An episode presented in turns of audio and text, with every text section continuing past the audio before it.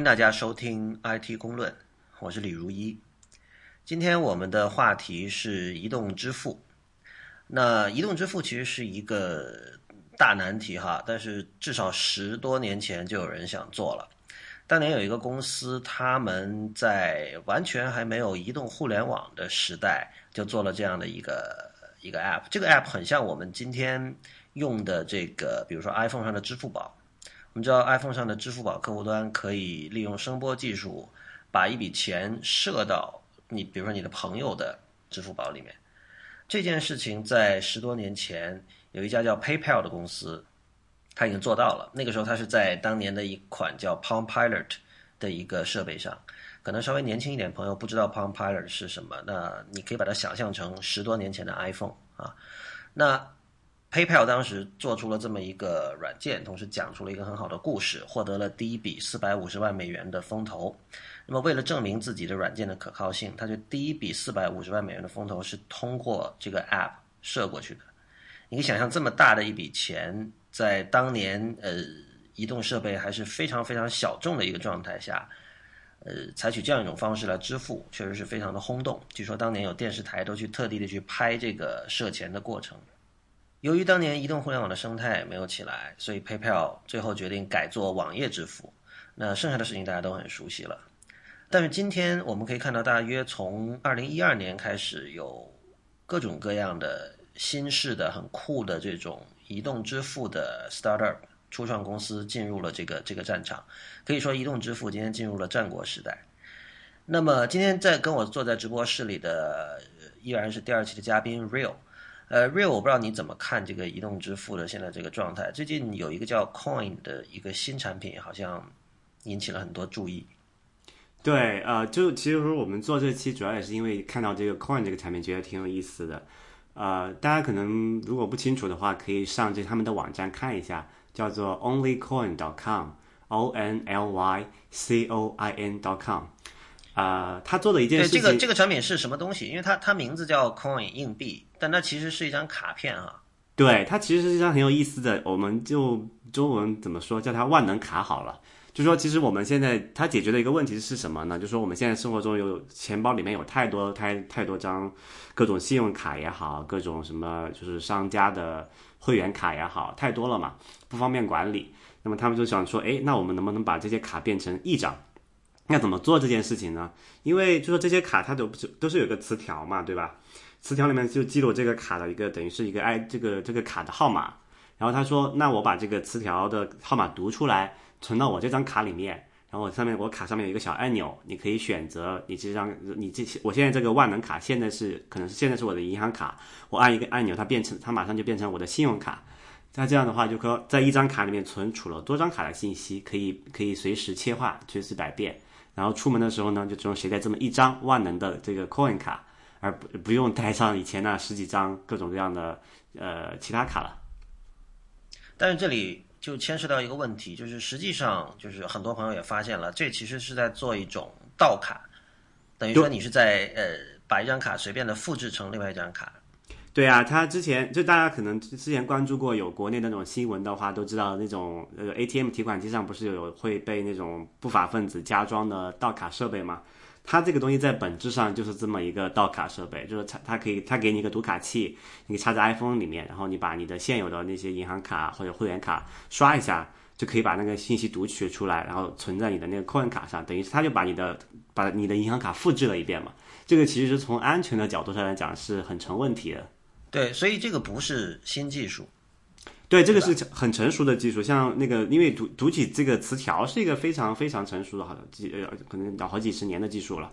而且它那个 Coin 卡和手机之间传输用的蓝牙，这种包括蓝牙的连接，它也是一些现成的已有的设备在做这种事情。所以新就是就是新瓶旧酒。对，我觉得这个就是他们高明的地方。因为比如说我我我们是从哪里收到这个消息的？是从 Hacker News 这样的网站。就是这个是，就是关于各种呃硅谷最新的最尖端的初创公司的一个一个新闻站，然后呢，它的网站做的非常的漂亮，就是它的网站你一看就是那种顶尖的，就是在设计上和这个开发上都是非常顶尖的这种呃，包括美学上也非常像一个呃，你一看就会非常想用，感觉非常酷的一个一个一个东西。很有 Apple 范，对吧？对，确实，它那个你你一路往下滚的时候，它那些动画其实是跟呃 iOS 七出来之后 Apple.com 这网站上的那个动画感觉很像哈。对，就是所有这些东西都在向你暗示这是一个很新的东西。但是如你刚才讲，它它其实都是旧技术，它是对旧技术进行了重新的包装。但这种包装就是我觉得相当成功了，它上面有一个光环，让让人觉得这个非买不可。呃，这个东西其实是要明年夏天才发货哈，现在只是那个预定是预售。对，然后这个就带来一个问题，就是很多人现在讨论，就是呃，在据我所知，在北美那边。这个卡片很多已经慢慢的从磁条过渡到这个芯片，就是所谓的 EMV。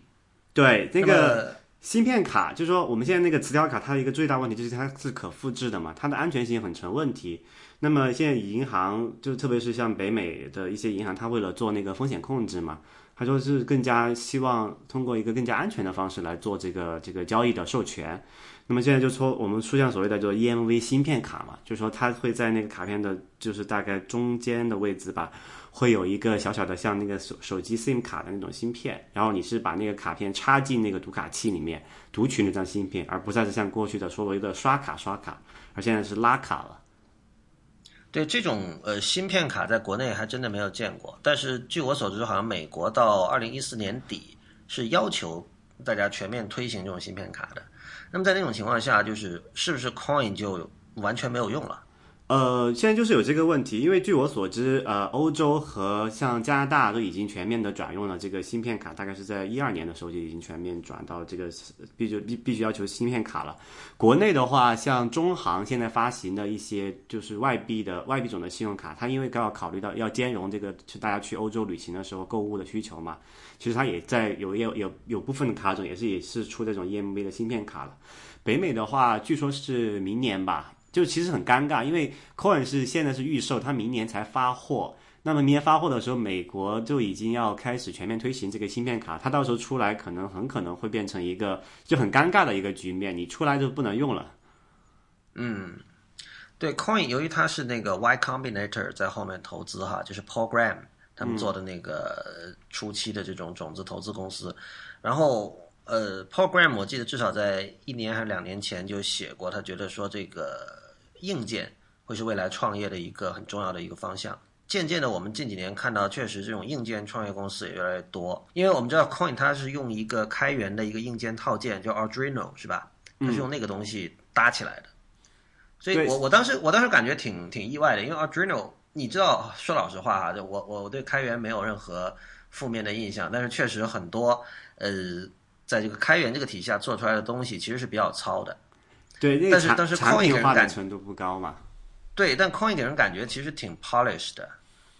啊，对，这个它就是因为它的本来它一些技术都是很成熟的话，如果你再去卖这个技术本身是没有什么卖点的，对吧？所以你只能从把它怎么把它产品化的过程中包装的漂亮易用一点。不过刚才你说想到我想到另外一个问题，就是说假设明年美国也好像就是欧洲其他地方都已经采用芯片卡的话，其实那个 Coin 它。就说，你看它的定位是什么？它不一定是需要取代银行卡，对吧？它其实可以取代像你的那些呃会员卡，因为会员卡它不会采用那个 EMV 芯片嘛。就是说，但是其实上我们大大多数人银行卡可能也就那么一两张，但是呃呃那个各种会员卡应该会有一堆吧。嗯，你觉得 Coin 在这个风险上怎么样？就是比如说用这种卡消费、刷卡或者什什么也好。呃，刚好就我跟一个那个银行做风控的人聊了一下这个事情，就我问了一下，他说银行就说起码从银行风控的角度怎么去看这件事情，就说呃，首先一点就是说银行是没有，就是如果你复制了你自己的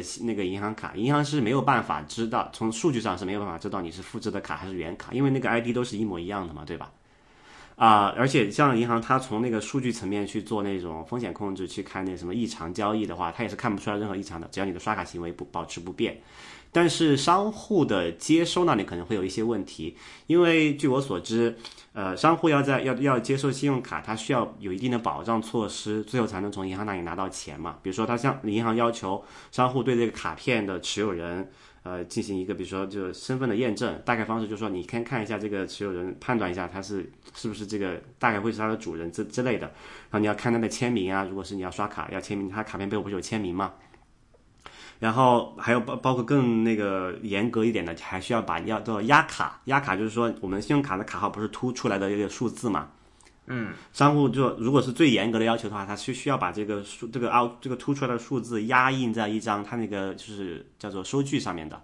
然后那个商户拿这个收据才能找银行去核对这个钱，但是实际上虽然就实际上并没有太多商户这样做，因为这个确实比较麻烦，而且对于一般的小额支付，就这种这种发生这种争议比项的情况还是相对比较少嘛。而且如果数额比较少的话，商户就为了避免这个所有人造成这个麻烦，还是愿意承担这个一定的风险的。但是如果说你用这个 Coin 卡，然后刷了一张莫名其妙的、长得样子完全不像银行卡的卡，可能商户去银行那里收钱的时候会有会有很大的风险，可能商户在接受上可能会比较抵制这个东西。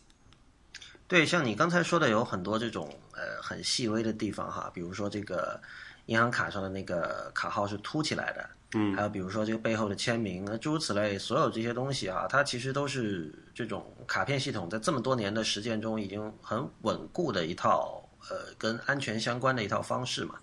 但这些东西现在你你要一种像以 Coin 这种新的卡片，你要把它重新再造出来，其实是相当花时间的，我觉得。对，这里也涉及这个用户的 perception 的问题，可能不只是你的这个技术问题。对，因为其实我们自其实真的仔细想一下，刷信用卡这件事情，其实，在从从一个纯安全的角度来讲，它其实是很不安全的一个东西。你你你你觉得是？就是说，你看一下，它会会这样子。比如说，我现在拿着一张信用卡，我掉了，然后别人捡到我一张，他有我的信用卡上的卡号，背面我的那个那个验那个三位的验证号码，三位的，然后他可以模仿我的笔记，对吧？就说对于商户来讲，他拿这个卡去刷，其实是他是商户来讲是没有办法区分的，对吧？嗯，但是就说，呃，就是为这也是为什么说银行要推那个芯片卡，因为芯片卡的话，你是要输密码的，密码就是你的卡掉了，你密码不会别人随时随之而捡到嘛，对吧？所以它就是说，这样从这个角度来讲，芯片其实是比那个磁条是一个很大的进步。而 Coin 它这个很有趣啊，你刚才说输输密码这件事情哈，就是国内经常一直有讨论，就是好像信用卡输密码这件事情，中国是一个先驱。就是就是因为中国很多人以前就是觉得我信用卡消费不需要输密码，觉得很不安全。嗯。然后呢，在网上凡是涉及这种讨论，一定有人说国外从来都是不输密码的。其实现在国外也开始输了。对对，然后就这种这种讨论在以前一定会导向最终导向一些民族主义的一种方向，就是说。有一派人就说哦，你看国外怎么怎么样，然后这边人就说哦，不是啊，中国国情不一样啊，中国缺乏中国社会缺乏信任啊，乱七八糟的。但结果现在是呃，美国和欧洲它也开始在推行这种芯片卡加密码这种方式。但确实是有这么一个东西，就是呃，确实两就是比如说你拿中国和美国比，确实中国一个在整体来讲社会诚信程度是比美国要低很多的，对吧？是。那么所以在中国这种特殊的国情下面，就诞生了各种各样的所我们叫做奇葩技术也好。但是说你说一个从纯粹的安全角度去看这个东西，它其实是好的，因为它在就这个技术或者这个方法，在一个诚信程度低的地方可以用的话，它在诚信程度高的地方一定是可以用的。但反之就是不行的。但为什么说美国像欧洲，它最近也在开始推这个东西了呢？就是一个是因为那个金融危机，就经济不景气的情况下，会那个银行的叫做呃，就是信用卡的呃坏账会很多嘛。它那坏账怎么产生呢？一般就是说，比如我我现在我现在没有钱，但我又急需买这个东西，那我先我用用这个自己卡刷了，然后我跑去跟打电话给银行说，哎，我没有授权那个东西，你给我取消那个交易。因为在在北美的银行是保护那个消费者的嘛。那所以最终这个成本就最最终你不是就等于是你从商家那里拿了货，商家有没有收到钱？最终那个损失还是商家承担了嘛？但是你这个东西不可，如果是就偶尔发生一下，商户也就认了，对吧？但如果你说在经济不景气的情况下，大面大面积发生这种信用卡的这种盗刷，也不叫盗刷，就是说这种 fraud fraud，啊，那么商家也也会向银行抗议嘛？那么银行说，那好吧，我们用一个更新的技术，那比如说从中国那里引进过来了，那信用卡输密码好了。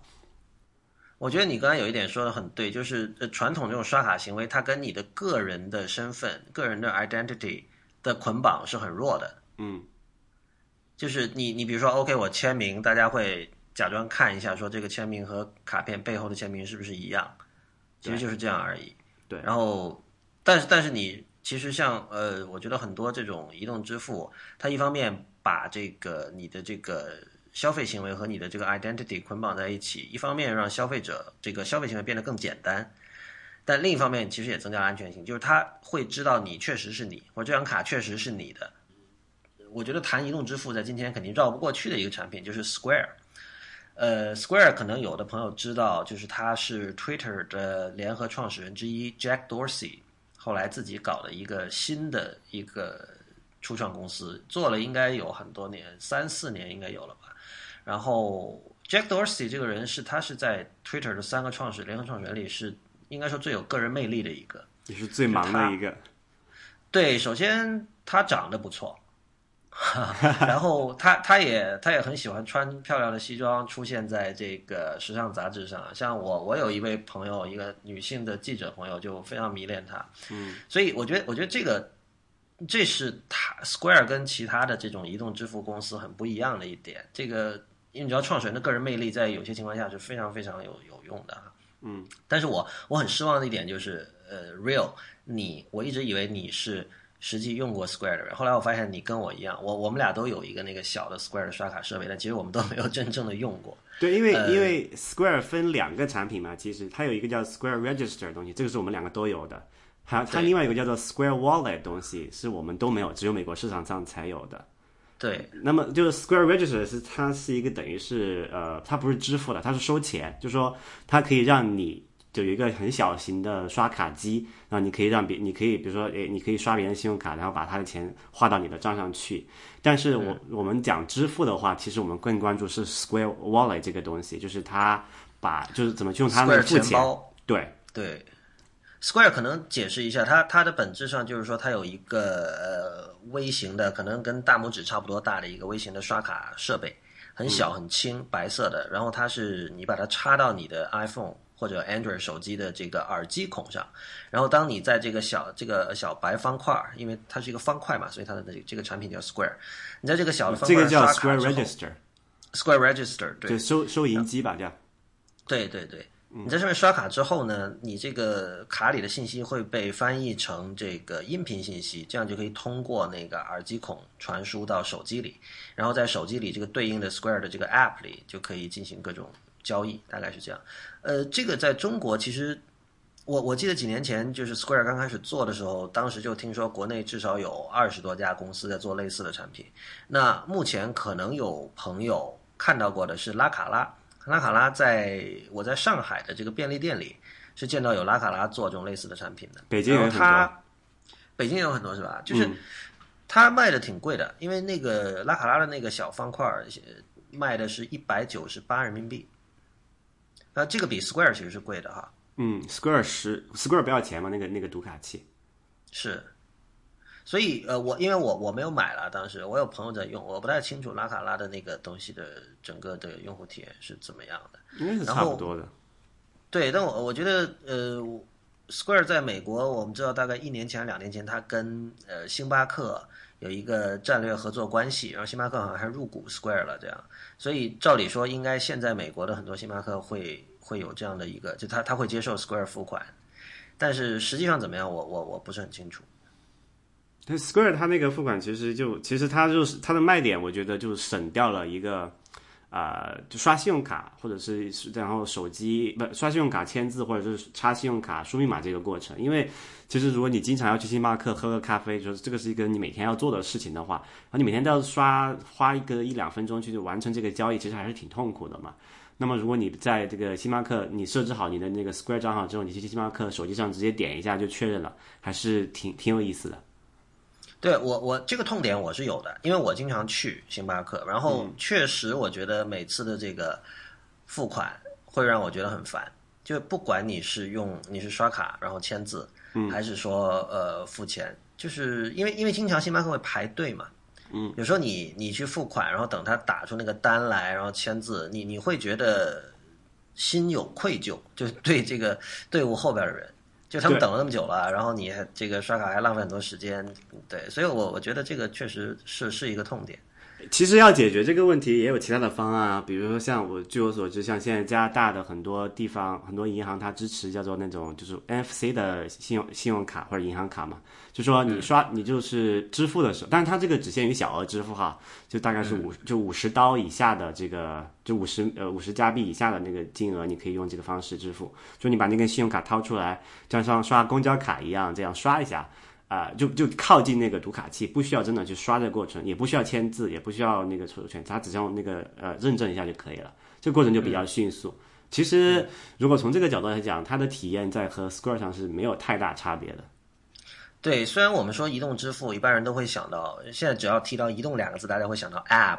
或者这个 iPhone 或者 Android 这些东西哈。但其实你刚刚提到这种 NFC 支付，呃，可能先解释一下，所谓 NFC 就是进场通讯，换言之，它是一种呃距离限定在多少一米之内，对，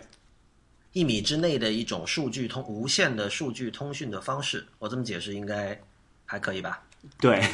呃，这对，本我想说的尽量简单，就是对，就是其实其实这个大家都大大家都理解，大家如果用坐公交车或者地铁都知道，这个刷一下这个卡就可以过，这个就是 NFC。它本质上，它本质上其实是是一个很老的概念了，叫做那个叫做无线射频嘛，RFID 的卡是个很成熟的工业的应用。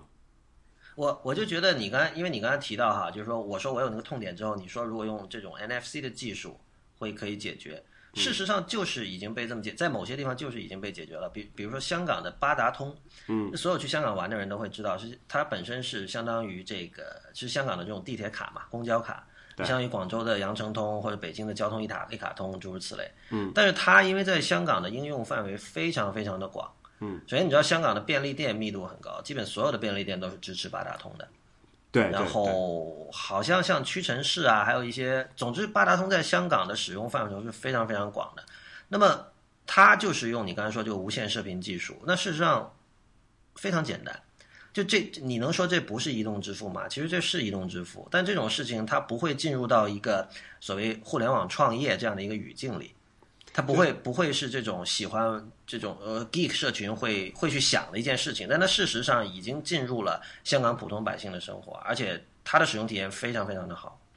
其实可能香港的例子可能离国内的朋朋友都还比较远。如果听众朋友里面有在国内大学呃上学的话，其实那个大学的校园卡很多也具备这种功能了，对吧？像呃食堂的去打一个饭可以刷这个卡，然后学校的很多超市。啊、比如之前我在广州读大学的时候，那些大学的那个超市其实是可以用那个校园卡直接刷的，非常方便。而且它那个校园卡是和那个一就是你自己的银行卡绑定嘛，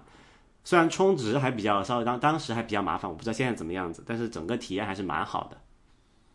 对，所以所以这种东西有时候你会觉得它真的不是一个说技术上或者设计上或者用户体验上有什么问题。比如说你刚才说这种大学校园里的这种卡，如果你把你的这个使用范畴限制在大学校园这样一个很小的地方的话，用户体验非常好。就是说白了，最重要的是到哪儿都能用。对，现在就是这个问题，就是大家为什么说这个 NFC 推广了这么多年都推都不能说用的很很好的，很多就是可以全面使用。啊、当时我在知乎上也有答过这么一个问题，就是说当时有人问为什么 iPhone 不支持那个 NFC 的这个技术嘛？当时我就说，其实这个东西它并不是一个技术问题，而是一个就说经利益问题吧，可以这么讲。其实为就你可以换个换个问题这么问，可能你可能都很好理解这个东西。上海的公交卡为什么不能在北京刷？没错，这个这个在珠三角地区就是一个非常，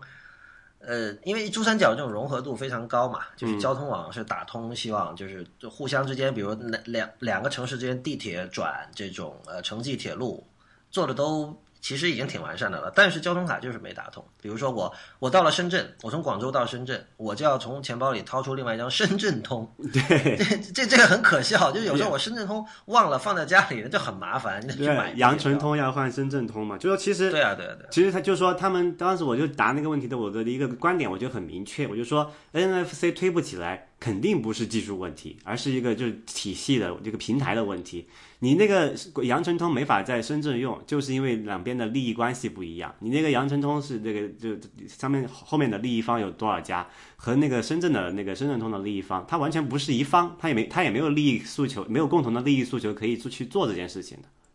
对我，你那篇文章里最后有一个小吐槽，我觉得挺有趣的哈，我我读给大家听一下。你说，抱怨 iPhone 五没有加入 NFC 技术的人，可以回家拿块胶布，把公交卡贴到手机背面，马上就可以享受移动支付了，不用等任何官方支持。对啊，这个就同样的道理。如果说但如果说但是有那个那个那个哎交交通卡，它有互相有干扰的问题哈。就假设如果他们能解决好这个干扰问题，或者像那个 Coin 那样出一个这种集多种卡于一身的一张 NFC 卡，哎，这个是一个创业点，我要把它记下来。呃，就说把这个东西做出来，我是不是就有一张全，就说起码就不说兼容全球吧，起码说我常去的地方的那个卡，我是不是带一张就可以了？嗯，而且也没有人任何人阻止我这件事情，我反正授权完成了嘛，对吧？但其实就是还是就说这个平台技术没有打通的话，你再仅仅在手机里面加装一个那个 NFC，就说这个收发机是没有不解决问题的。既然谈到这个到哪儿都能用，如果我们我们认同这一点，就是我如果我们认同到哪儿都能用是移动支付成功的一个标准的话，那有一个绕不过去的一个公司就是苹果了。我们知道苹果在 iOS 七的发布会上，它有一张幻灯片，呃，里面有很多很多这种新的这个功能哈。但是它它当时 Tim Cook 当时没有去特地的拿这个功能出来讲，但是有人眼尖发现了，就是呃有一种叫 iBeacon 的技术。那这种技术它虽然本身它不是支付技术，但是现在有很多怎么说科技媒体都在幻想，都在。当然，这属于 educated guess，我觉得这不是不是不是乱想的，就它是有有一定的这种呃根基的。就很多人认为 iBeacon 加上这个 iPhone 5s 上面的这个触指纹触摸 Touch ID 两件东西，可以被视为是苹果有意进入这个移动支付这个这个领域的一个标志。对，但是我也看到相关报道，他们在讲这件事情，说觉得苹果可能有这个动作，但。我有一些想法，可能相对没有那么正面吧。就是第一个问题说，苹果并官方并没有任何，并没有在任何场呃地方提到过他们要做支付或者有这个意图啊。而且那个 iBeacon 就是本质来说，它并不是一个支付的技术，它只是一个定位技术而已啊。但可能大家不知道 iBeacon 是个什么东西，大概先解释一下吧。就说 iBeacon 就说它是一个小小的一个设备，呃，一个蓝牙的设备，它会发射一个蓝牙信号。呃，这个信号里面包含的信息就是这个 beacon 的一个，就可能说是一个一个编号吧，你可以这么理解。然后我们的手机不是都有蓝牙的那个接收器嘛？然后这个手机就会通过这个接收到这个蓝牙信号，就会判定出，哎，我这因为蓝牙信号的距离大概只有十米左右嘛，那么手机接到这个蓝牙信号，就是它就知道你靠近了某一个这个 iBeacon 的这个设备，那么从而得出的结论当然就是。比如说，星巴克装了这么一个编号为一二三四的那个 iBeacon，然后你手机上收到了 i 那个编号为一二三四的这个 iBeacon 发射的信号，那你知道你靠近了这家星巴克，对吧？所以它能够判断出你在哪里，就是这这个是这等于是一个类似于室内定位的一个技术了。嗯，然后他们就说，呃，那这个 iBeacon 结合这个 Touch ID 指纹识别是一个怎么样的场景呢？大概就是说，如果你走进一家商场，路过，比如说比如说星巴克好了。然后他星巴克给你发送一个 iBeacon 的消息，你手机收到说，哎，星巴克今天这个卡布奇诺打折，五折价格，你要不要去喝一杯？那他弹出这个提示，哎，你想那刚好进去喝一杯吧，喝一杯你你又不想去那个排队收钱，那你直接在手机上按一下那个指纹确认付款，然后去那个那个柜台那里领一杯，可以端着就走人，过程就比较流畅嘛。但是这中间大家看到其实涉及涉及到好好多方面了，最最简单一个问题就是说。苹果为什么要给星巴克用他们自己的这个呃支付系统？因为星巴克本来自己有一个，然后他苹果要再给他弄一个，苹果要不要扣百分之三十？这个是很 这个是很我们都不知道的一件事情，而且苹果也没有任何意图表明他们要做这件事情，所以我对这个事情不是特别看好。你刚刚提到这个，因为 iBeacon 走的是蓝牙技术，然后蓝牙的你说它的这个有效范围大概是十米，然后之前你说 NFC 的话是只有一米左右。对，所以这如果这两种技术你比一下，你会觉得哪种更有潜力？呃，用力不一样吧。因为如果假设，就因为 iBeacon 它的本质其实是一个室内定位技术嘛。如果它的距离只有一米的话，那你装的那个 iBeacon 发射的站可能就要数量非常非常庞大，你才可能完成这个室内定位的需求，对吧？嗯。但是另一方面啊，iBeacon 这个十米它如果你喊你作为近距离支付确认的话，它又太长了。想举个很简单的例子，如果你要做可能用来做支付的话，你去坐一个公交车公交站那里一等，过来十辆公交车，你都刷了一遍了。嗯，所以很很就其实也很不对，对吧？所以他们虽然虽然说大家可以看到只是一个小小的距离上的区别，但是它带来我那个用力的区别是非常非常巨大的那个影响的。是最近的呃昨天的新闻是说，那个苹果会在自己的这个苹果店里，就美国的部分苹果店里开始部署这个 iBeacon 系统。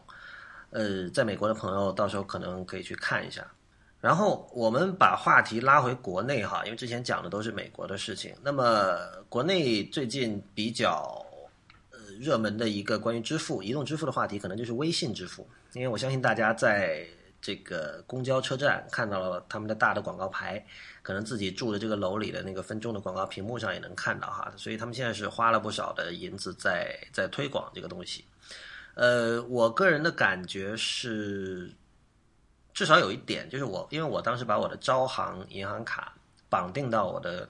支微信账号上，这个过程是非常非常的呃顺畅的一个过程，就是输入账号，然后输入手机，然后他发了一个验证码给你，你输入验证码，好像就完了。可能可能可能不止这么简单，因为我具体我忘了。但是总之整个过程非常非常呃流畅，比起当年我们最开始注册支付宝的时候，那是要方便一万倍。但我知道这么比可能不是很公平哈，因为因为支付宝我是很多很多年前注册了，那个时候就会有很多问题，比如说你，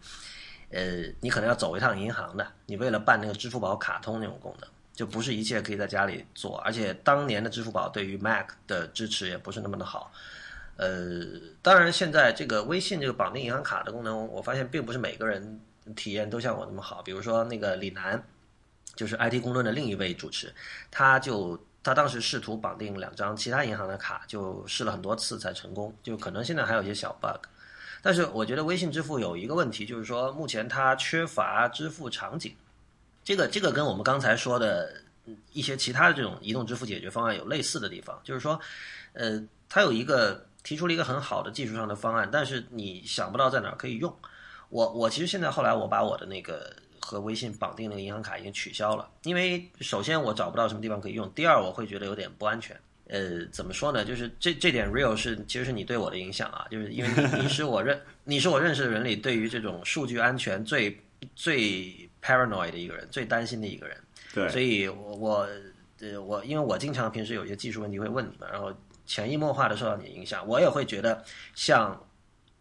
银行卡的这个密码是一个纯数字的六位。这样一个东西，你把它绑定到微信，我我我是我心里是有点发毛的，所以后来我觉得，既然这个绑定过程是怎么样子，就是你需要在微信里面输入你的银行卡卡号，然后银行卡密码吗？还是怎样？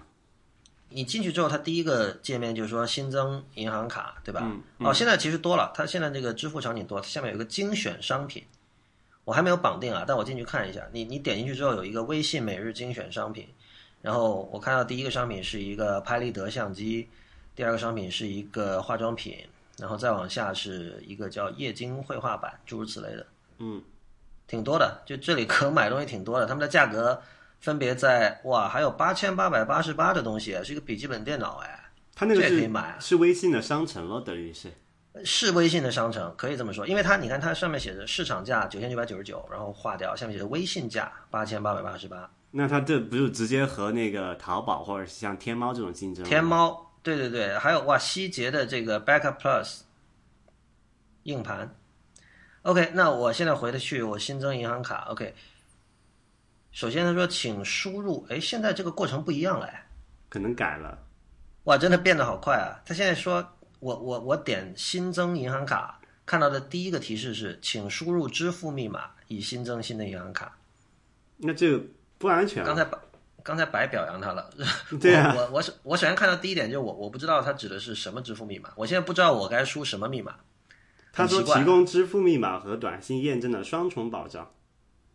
我们看到还不一样，我先点过去添加信用卡是让我输卡号，然后让我提供支付密码和短信验证的双重保障，不知道这句话什么意思。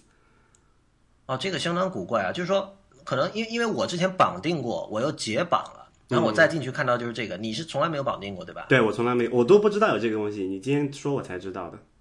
对你没有绑定过，你看到就是初始的界面，我这个真的很古怪，我现在真的不敢输啊，我我不知道这个是是什么，我不知道这这就是 by default，我会觉得他要我对现在我就觉得有一个很麻烦的问题，就是说你你你不知道你确能不能相信它的安全怎么样。如果你是在这个界面输入你的银行卡密码的话，等于是呃微信就有了你的银行卡卡号和密码，那么他就可以刷你的银行卡了。理论上是这样子的，对这个怎么看都是一个漏洞对吧？就就是就是，它可能不是技术上的漏洞，它至少也是就是 user perception 上的漏洞吧。就是比如说遇到我，我我心里也会打个问号，就是这样。对啊，你你想，你不会在莫名其妙在一个第三方的商户的网站上输入你银行卡密码，然后呃输入卡银行卡账号，然后再输入银行卡密码，你等于告诉人家我银行账号是 A B C D，然后我密码是一二三四，这这 这太不安全了吧？就我们知道微信是有做平台的野心的，然后这件事情其实非常微妙哈，就是你看，呃，微信作为一个 iOS app 出现在 App Store 里，那我们知道苹果的这个 App Store 的审核非常的严格，它有很多很多的规定，比如其中一条就是说，如果你在这个 app 里面有购买行为的话，嗯，呃，必须走苹果的购买机制，就是 in-app purchase，就是你得通过呃苹果的 Apple ID 付费。那这样的话呢，就是意味着你要把你的这个交易额的百分之三十付给苹果。那据我所知，唐茶你们做这个出版电子书的时候，也是通过这种方式的来进行支付的吧？对我们的字节社的那个呃，就是内建的书店里用的就是通过 Apple ID 付费，因为这个东西怎么说，你你如果说想绕过它的这个付费方式，省那百分之三十的手续费的话，他他不给你就是通过，对吧？就很容易会被被被被 reject。但是事实上也有通过了的，就是苹果它的审核是很奇怪的一件事情，但是但是微信这个东西就更奇怪了。你像刚才那种状态，如果我在里面买了一个八千块钱的笔记本电脑，嗯，然后你用你用和微信绑定的银行卡支付，那其实完全绕过了刚才说的这个规则。对啊，你是在这个这样等于腾讯就在呃这个苹果这个 App App Store 之外再构建了另外一套支付体系，但是又是在苹果的平台上运行的。对，不过呃，这里就是因为，就是我们可以想一下，你你你很难想象说这个一个中国用户买了个 iPhone 用不了微信。就说苹果现在被绑架，不能下架微信，对吧？我我觉得他不会，他肯定肯定不会愿意，就是出现刚才说那种情况，就是微信如此庞大的这种用户基础，你你不可能的嘛。但我我觉得那条规则肯定它是一个不是死的，就我刚才说那个 App Store 的审核规则，就是苹果也是选择性执法。那我我觉得有一点，因为你你看像那个淘宝的 App。嗯，你在淘宝里买东西，其实事实上你是跳转到了这个，你付费可能跳转到支付宝 App，或者你在支付宝的这个 mobile 版本的页面上。但无论怎么样，你其实不是在走 Apple ID 支付嘛，对，所以挺有意思。我觉得这个这个东西，微信支付现在确实有这个缺乏支付场景的问题。还有刚才说的这个关于 user perception，就是你你究竟能不能信任它？我是选择肯定是不信任的。我我们看到，确实那个之前冯大辉，就是大家可能知道，就有一个叫呃，我不知道是不是读 Fang 还是什么 F E N N G，他的这个网络 ID。那么他之前写过一篇文章，它里面有这样一段话，说这个，因为我们知道阿里集团之前在推那个来往，嗯，就是就来来往是一个基本上就是一个跟微信一样的东西，是但是它是阿里出的。那么当时花了很多钱去做推广，然后冯大辉是这么说，他说。阿里之所以要这么搞，其实是被微信支付吓到了。一直以来，支付宝可以说是整个阿里集团的护城河。腾讯在外面绕了这么多年不得章法，但微信的出现看起来要动摇支付宝的根基。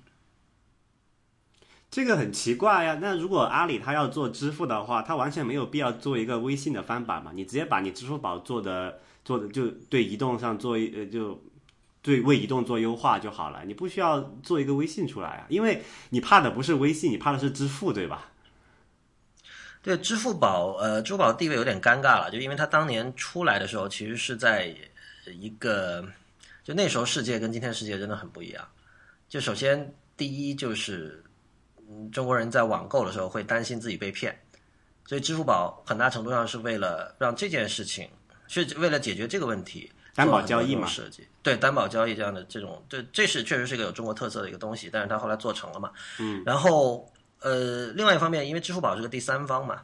换言之就是，呃，之前就是知乎上另外一个人也提过这件事情，就是有很多交易其实你没有必要经过一个第三方的，比如说我去便利店买一个买一包纸巾，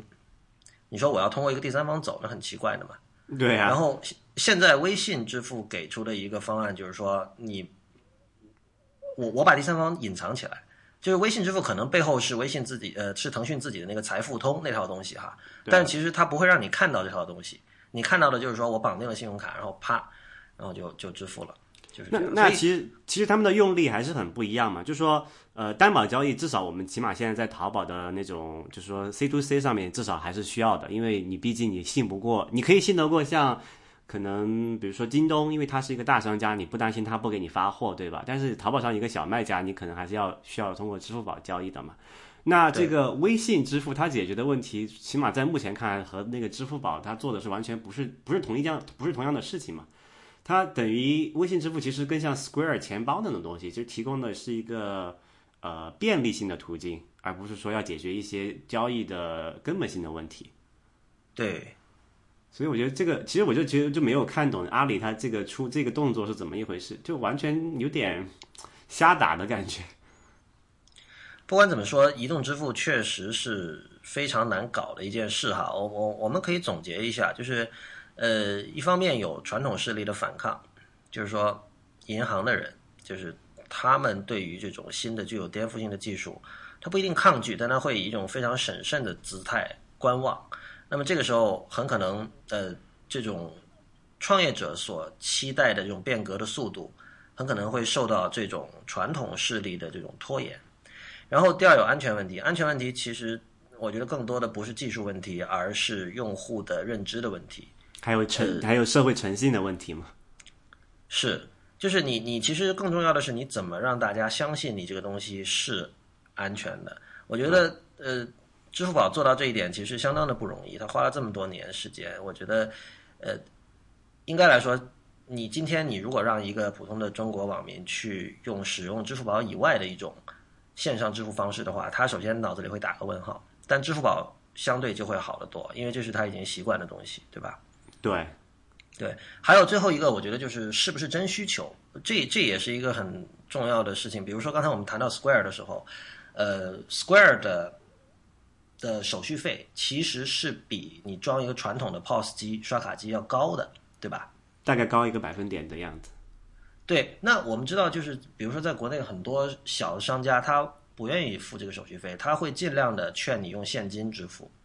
那就也就是说，传统的 POS 机的手续费他都嫌高。如果你现在有一个手续费更高的一个方案，OK，你有光环，你你这个东西很酷，是最新的创业公司，但这个其实对于商家不重要。就是我觉得你最终有没有能够帮商家省到钱，或者你有没有帮用户省到钱，我觉得可能这件事情更加重要。对。那我们今天的节目到这里就基本上结束了，谢谢大家收听，也欢迎大家在我们的社交网络关注我们。我们在新浪微博的 ID 是 IT 公论，公司的公论点的论。呃，我们在 Twitter 和微信上都叫 IT 公论的全拼，也就是 IT G O N G L U N。那么，谢谢大家，我们下次再见。